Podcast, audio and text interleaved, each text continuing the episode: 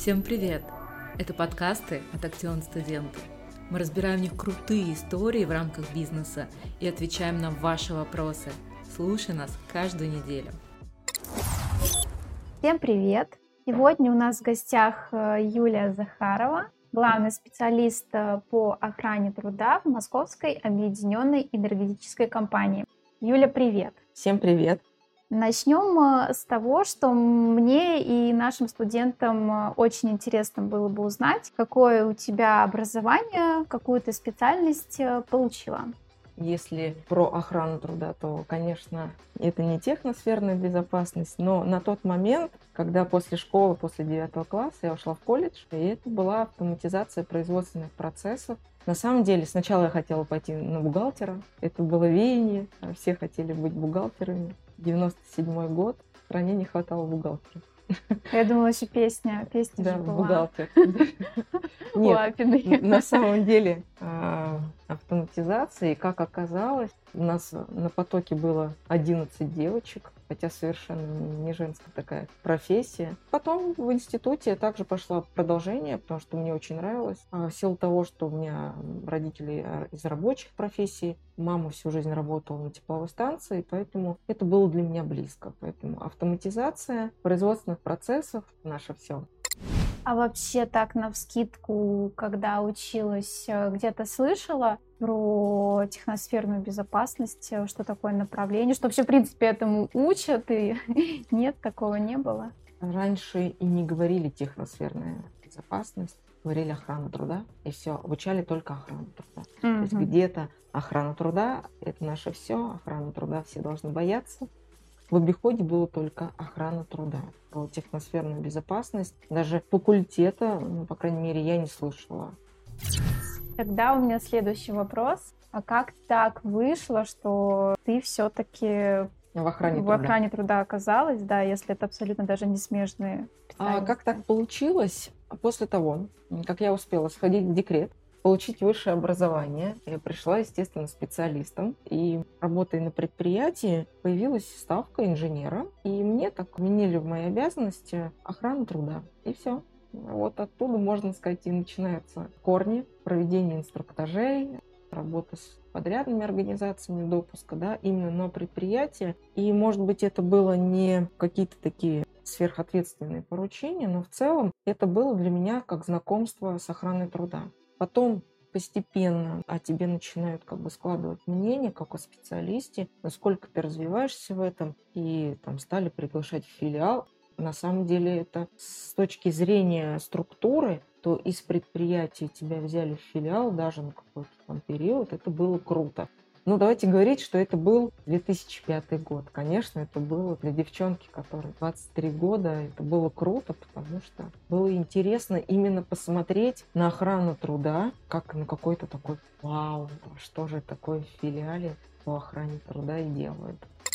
А ты сама, получается, изучала все нормативные документы по охране труда или тебя отправили куда-то? Нет, у нас в компании обязательное обучение по охране труда, да, все проходят по определенным программам. У нас был свой колледж, на тот момент был энергетический колледж. Сейчас у нас учебный центр в компании, где каждый работник проходит обучение. И исходя из того, что тебя учат в учебном центре, ты еще дополнительно можешь пройти те или иные курсы внутри компании, да, тебе назначают. И плюс личное желание, да, что-то узнавать, где-то в этом направлении находить информацию для своего личного развития.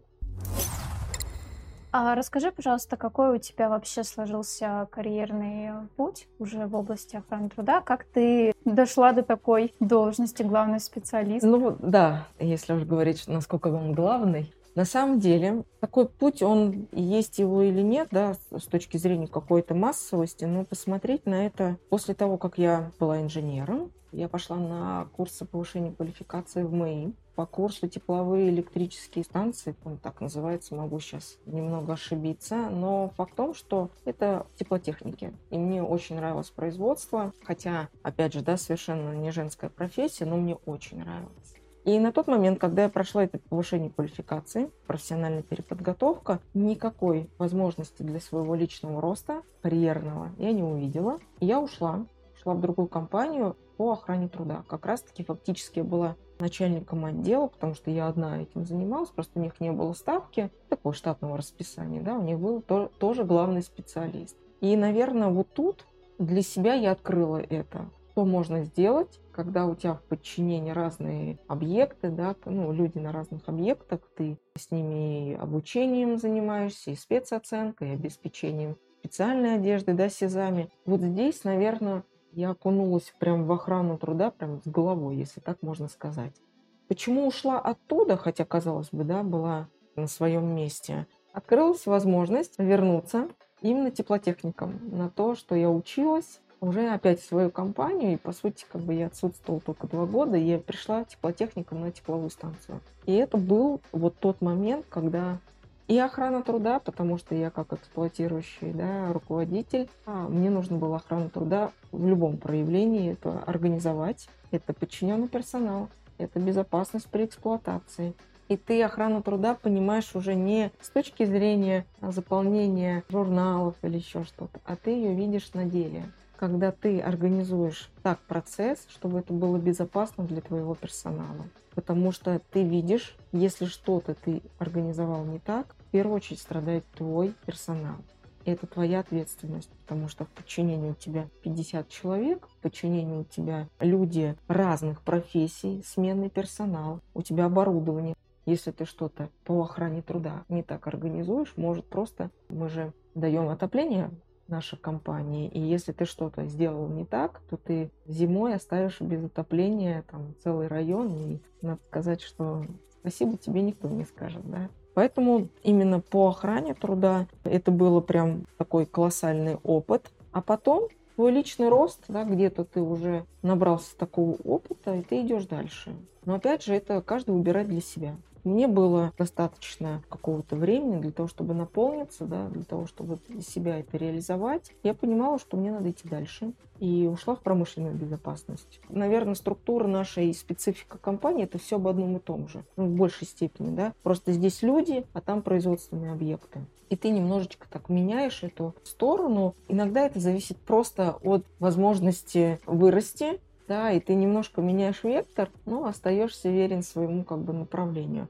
И поработав там, наверное, какой-то период, я вернулся обратно в охрану труда уже непосредственно главным специалистом, и потом меня забрали в аппарат управления. Но если рассказывать это какой-то квест, наверное, да, попади в охрану труда через дебри, рост как специалиста, это все равно колоссальный опыт. И, наверное, прийти просто в охрану труда, не понимая, как работает твоя компания, именно начиная с, ну, грубо говоря, земли, да, как вот на земле люди работают, ты это понимаешь. И когда ты в аппарате управления сидишь, ты уже на это смотришь иначе. Не с точки зрения а, какого-то наказательного элемента, да, а понимание, как сделать так, чтобы тем, кто сидит на станции, да, кто сидит за компьютером, вот это суточные, да, которые у нас аварийные бригады, ты понимаешь, как сделать им лучше чтобы им было и безопаснее, и комфортнее, и с точки зрения охраны труда все это было соблюдено. А расскажи, пожалуйста, чем ты конкретно сейчас э, занимаешься, какой у тебя функционал? С 2015 года у нас в компании реализуется проект культуры безопасности. А я была его руководителем, то есть мы реализовывали практики, поведенческий аудит безопасности и управление рисками в области охраны труда. Я выезжала на каждое предприятие, на каждый мастерский участок. На самом деле, а, я помню месяц, декабрь 2000 2017 года, где я за декабрь провела 24 сессии. То есть это был колоссальный марш-бросок, но нам надо было, ну, какой-то, да, у нас был период, нам поставили такую задачу, вот там, один филиал, и его реализовать. Мы справились с этой задачей, и наши, как бы, с чем мы приходили? Мы рассказывали не просто об охране труда, а о том, что помимо законодательной базы есть охрана труда у каждого из нас это наша личная безопасность. И постараться все это так преподнести, чтобы тот, кто приходит для тебя и показывает, где ты что-то делаешь не так, это не враг номер один, да, а человек, который несет тебе, можно сказать, добро и показывает, где можно себя обезопасить. Вот это, наверное, самое сложное, особенно для взрослого ученика, так сказать. И мы реализовывали эти практики, надо сказать, Э, справились успешно. Потом мы сделали новый курс «Энергия безопасности». У нас все про безопасность, да, потому что мы охрана труда. Ну, помимо своих э, должностных обязанностей, я реализую как внутренний тренер компании вот эти курсы. Читаю курс по охране труда, который э, любой сотрудник нашей компании может посетить, да, записавшись. У нас они проходят сейчас в дистанционном формате. Плюс также для вновь прибывших, кто у нас э, приходит в компанию, мы проводим курс, который показывает вновь принятому работнику, что у нас в компании, и также говорим про охрану труда. Тогда вот мне сейчас стало интересно, были ли какие-то такие сложные вещи в охране труда для тебя в практике? Наверное, скажу с точки зрения коммуникации, когда ты проводишь тренинг, потому что ну, это как часть охраны труда, да, когда ты рассказываешь, когда ты несешь информацию о том, что твоя личная безопасность, да, ну, как бы ты такой посыл, что вы отвечаете за себя. Да, охрана труда есть. Мы организовываемся, мы обеспечиваем. Мы с точки зрения законодательно должны, как представители работодателя, сделать и это, и это, и это. Но если сам человек не считает приоритетным соблюдением вопросов безопасности для себя, охрана труда никак не справится. Это всегда будет как камень преткновения и навязанный такой элемент неинтересного. И как преподнести вопросы по охране труда, чтобы было интересно. А взрослый ученик, он чем труднее, да, чем, грубо говоря, те, кто учится в школе, у него уже есть свое мнение, у него уже есть свое, свое видение, что такое охрана труда, вы охрану труда, вот вы охраняете. И с этим мы тоже сталкивались, когда отсутствие понимания, для чего это, зачем в таком формате читают, Зачем в таком формате говорят нам про соблюдение личной безопасности? Почему я должен там соблюдать правила дорожного движения, когда я иду на, на работу и по сути как бы я вот пришел, и что бы со мной ни произошло, виноват руководитель. И мы тоже с этим сталкивались да, ты в корректной форме должен донести информацию, объяснить, при этом не унижая достоинство человека, да, потому что для меня неважно, какой должности человек, вообще мне кажется, охрана труда, она вне политики. По крайней мере, вот мои курсы, я всегда говорю, что это вне политики. Не имеет значения, какой вы должности. Совершаем ошибки все. Вот мы вышли с работы, и мы, Ваня, Петя, Маша, и все просто возраста разного, да, по сути, обычные люди. И когда ты на этих курсах а, начинаешь говорить о том, что соблюдение охраны труда, соблюдение вопросов безопасности – это ваша приоритетная задача, очень удобная позиция, но она не работающая. Это переложить ответственность на кого-то. Что кто-то виноват, все кроме меня. Зачем смотреть в свою сторону, видеть свои ошибки, анализировать свои состояния, почему я это совершаю когда можно сказать, что Иван Иванович плохой руководитель, и он настолько недостоин быть моим руководителем, и вот если бы я был бы там, у меня бы такого точно бы не произошло. Вот, наверное, вот эти моменты, их было очень много. Всего не упомнишь, но тот момент, что люди отрицают что охрана труда, и это уже не просто какая-то там роспись в журнале, да, а что-то большее, вот это сложно переломить было. Угу. Теперь давай поговорим а, про твою компанию, где ты угу. работаешь. Скажи, пожалуйста, может э, ли бывший студент, который закончил кафедру техносферной безопасности, э, попасть к вам в компанию и на какую начальную позицию?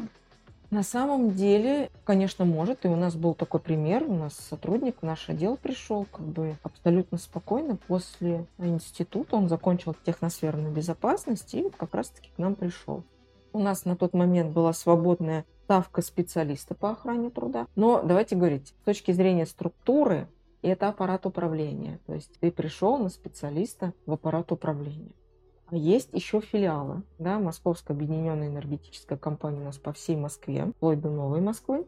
И у нас есть филиалы, где также есть отдел охраны труда, где все время некая ротация, да, люди приходят, уходят, растут. И также можно, даже исходя там из своей территориальной, где ты живешь, можно отслеживать, и ты можешь прийти на ставку непосредственно в удобный для тебя филиал. У вас, получается, компания, она нанимает э, работников исключительно только в Москве. В регионах э, есть какие-то у вас, может быть? Мы работаем только по Москве. Даже если вы приехали из ближайшего Подмосковья, у нас есть э, работники, которые из других городов приезжают. Ну, так сложилась жизнь, да, и вы живете здесь, абсолютно нормально, работает. Но если говорить о том, насколько мы заходим в другие города, то нет, мы только по Москве. Тогда давай поговорим про начинающего специалиста по охране труда. Как вообще выглядит его работа и какие задачи ему вообще поручают, чтобы вот наши ребята-слушатели представили, с чем они чем могут столкнуться, да. Опять же, если приходит студент и понимая, да, что, что такое охрана труда в целом, то, конечно, сначала его направляют на обучение. Это однозначно, да, и в соответствии с требованиями правил, и как бы, да, будет обучение проходить. Потом потихоньку у нас в течение месяца, как у нас было у новеньких специалистов, ему дают план вступления в новую должность, где прописано, что он должен изучить. А его берут с собой на инструктажи, его берут с собой на проверки. То есть постепенно-постепенно его вовлекают в производственный процесс. Ознакомливают с нормативной документацией внутри отдела, ознакомливают с теми структурными подразделениями внутри компании, потому что это, если вы к нам пришли после института, это не значит, что все, вас теперь бросили и занимайтесь, пожалуйста, и требования такие, что можно бежать быстрее. Нет. Конечно, помогают, конечно, обучают, конечно, дают более опытного работника для поддержки, да, чтобы консультировал, где-то подсказывал, где-то направлял. Это однозначно. То есть у нас а, наши работники, вот мы даже с филиалами, когда работаем, мы друг другу помогаем. Нет такого, что ты пришел и ты один стоишь в поле и не знаешь, что делать. Нет, конечно. Как может э, начинающий специалист по охране труда продвинуться по карьере у вас? Есть ли какие-то, допустим, условия? Вот три года поработаешь специалистом по охране труда, потом тебе могут э, присвоить старшего специалиста по охране труда. Просто говорю своего опыта. Здесь немного, наверное, с другой стороны зайдем. А если есть штатные единицы, да, грубо говоря, другую не дадут. Но как можно вырасти? У нас есть конкурс специалистов. У нас есть совет молодых специалистов.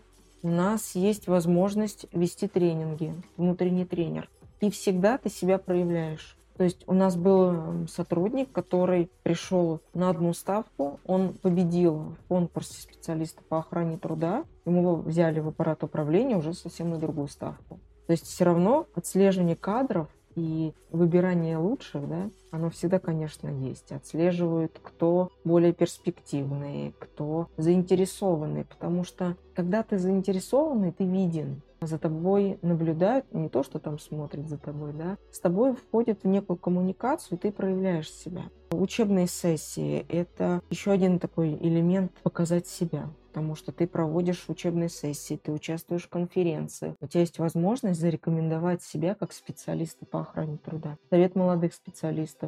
Я точно не скажу, что там внутри происходит, но я знаю, что это колоссальный инструмент для карьерного роста, потому что в этой такой маленькой организации внутри компании присутствуют те люди, которые потом растут в должностях. Потому что ну, у них специфика такая, вот этот интерес. Я просто не берусь сейчас сказать, что они там делают. Но они постоянно в каких-то разработках конкурсах, там постоянно какая-то постоянное движение на улучшение результата работы. И это очень интересно. Но там определенный возрастной фактор, там до 35 лет. Поэтому, когда студент приходит, у него там еще есть масса времени для того, чтобы себя зарекомендовать. Есть э, инициативы. То есть ты можешь подать инициативу по охране труда, можешь в другом направлении с точки зрения улучшения качества работы компании. И это также рассматривается, это также поощряется и финансово за твою поданную инициативу. И потом это карьерный рост, если твои инициативы реально работают и перспективно а для развития компании, это очень приветствуется. Меня вот заинтересовал конкурс э, среди специалистов по охране угу. труда. Он в каком формате проходит? Вот это соревнование? Он а, проходит и в очном, и дистанционном оно, а, наверное, в дистанционном проходило вот в период пандемии, а так это очно. А есть этап оказания первой помощи, где прям на Гоше, на манекене отрабатывается. Есть индивидуальная есть командная, ну, там от формата зависит. Но индивидуально каждый оказывает, исходя из ситуации, помощь, и ты все это отрабатываешь. Да, это очень интересно. Также выбирается из филиалов, кто будет участвовать, из аппарата управления, кто будет участвовать. И опять повторюсь, есть индивидуальный какой-то зачет, есть командный этап. На самом деле очень интересно. В карьерном росте какая у вас самая крайняя позиция? Вообще, кто самый главный в вашей компании по охране труда? Ну, у нас есть наверное, высший главный инженер компании, да, который отвечает за охрану труда, но тут, наверное, надо постараться. Я очень уважаю нашего главного инженера.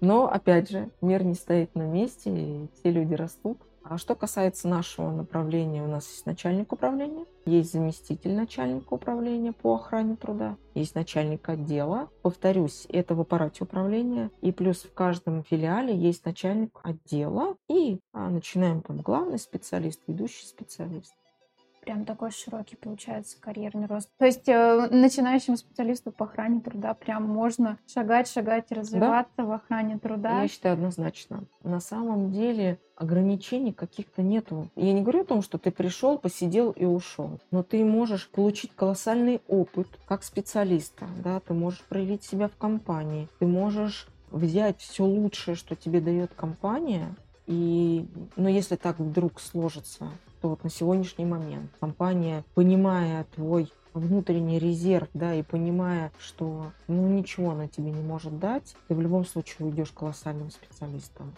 Но также тебе могут поставить в кадровый резерв. У нас также есть эта программа кадрового резерва, где на случай смены штатной единицы тебя возьмут ты как приоритетный кандидат на эту должность. Это тоже важно, потому что кого-то это мотивирует, что сейчас ты не готов, да, у тебя там достаточно мало опыта, но ты находишься в кадровом резерве, тебя это мотивирует стать более грамотным специалистом, более успешным, тебя направляют на дополнительное обучение. И ты как специалист, как личность растешь. И на самом деле ты потом рассматриваешь это уже как естественно, что отлично, и она готов на эту должность.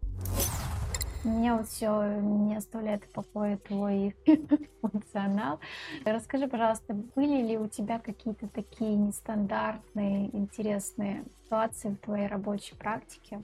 Расскажу недавний случай. У нас несчастный случай произошел и никого не было, все были в отпусках. А так как я занимаюсь направлением несчастные случаи, риски в области охраны труда, мне дали именно расследовать этот несчастный случай. Он был настолько примитивный, настолько он был неординарный, а молодой человек на ровном месте упал. Упал и получил вот нелепую травму. И потом он не шел на контакт. Он никак не шел на контакт. Он считал, что его хотят обидеть. И вот здесь для меня это было, наверное, каким-то вот моментом моего внутреннего сопротивления не пойти на эмоциональность, не отреагировать с точки зрения личностного отношения именно как специалист по охране труда.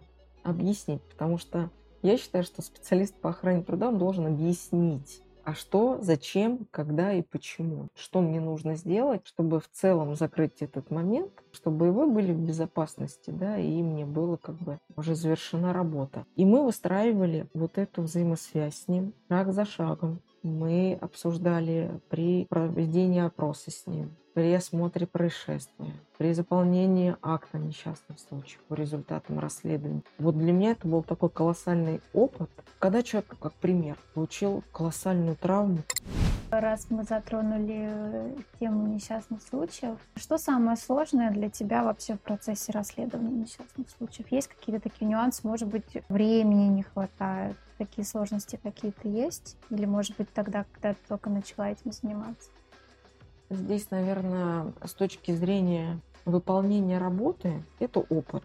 Да, когда студент придет только после института, конечно, он не сталкивался с тем, как это расследовать, что нужно заполнить, кому звонить, кому писать. А есть определенный алгоритм, и ты его должен соблюсти. Но еще раз повторюсь, что есть более опытные специалисты, всегда у кого можно спросить, и, грубо говоря, студента не оставит наедине с этой ситуацией. Но вот именно столкнуться с травмой человека, наверное, это будет и было для меня вот каким-то фактором. Потому что увидеть... Одно дело, когда он упал на ровном месте в офисе, А другое дело, когда он там, провалился в колодец, когда там находит труп не нашего работника, у нас же подземная коммуникация также есть, и человек неопределенного места жительства может там оказаться в любой момент. И он может там умереть, он может там оказаться, когда ты, грубо говоря, работник приходит, а там лежит неизвестное тело, да, вот эти вот моменты человеческие, да, когда ты видишь травму, когда ты видишь боль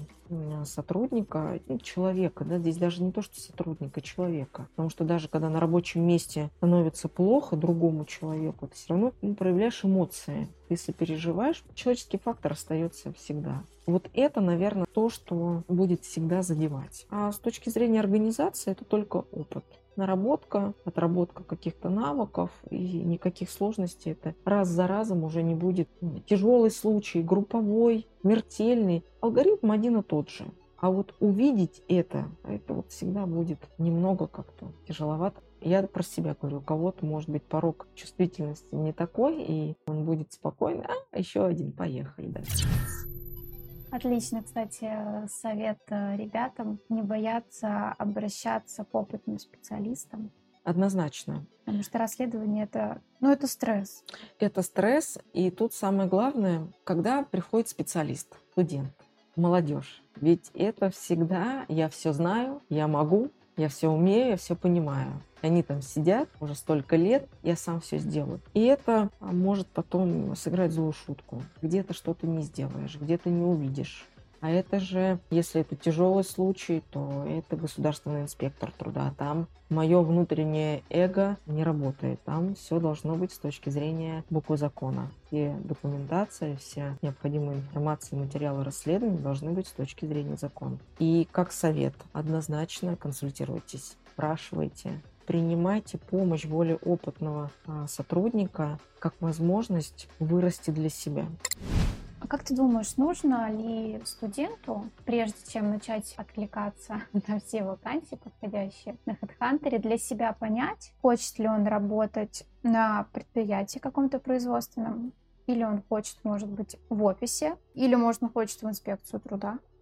Давайте говорить откровенно, здесь идет от того, насколько человек амбициозен, я готов, я хочу так, насколько он понимает, что такое охрана труда. Если он все-таки решил связать себя с охраной труда, то тоже должно ну, быть некое понимание. Однозначно выбирая для себя компанию для своего дальнейшего роста. Может быть, если есть возможность еще в процессе обучения пройти практику на компаниях, да, в разных однозначно надо пробовать одну компанию, может быть, вторую, именно как практика. И потом понимать и видеть для себя перспективы именно деятельности компании. Потому что не каждый хочет идти компанию, которая работает на ТЭЦ которая эксплуатация ТЭЦ, Мосэнерго. Зайдя туда, мне кажется, ни один человек не станет равнодушным, увидя эти агрегаты. А это надо все обеспечить. Это надо работать с персоналом, а человеческий фактор никто не отменял. Или работать специалистом охраны труда компании, которая продает строительные материалы тоже есть факторы риска, но они менее масштабные, нежели если разорвется магистральный трубопровод. Давай сейчас немножечко поговорим про наш проект «Актион студенты». У нас э, сейчас для ребят есть онлайн-курсы по организации медосмотров, спецоценки по расследованию несчастных случаев, по оценке рисков, культуре безопасности. Как ты думаешь, какие из этих тем э, более сейчас приоритетны для начинающих специалистов по охране труда? Или им нужно пройти их все в обязательном порядке, чтобы быть в курсе и иметь какие-то практические уже навыки? Ну, однозначно. Потому что вот все, что вы перечислили, Александра, это говорит о том, что это все система управления охраной труда. И пока ты а, не будешь владеть полной информацией, ну, считай, что какое-то звено цепочки будет отсутствовать.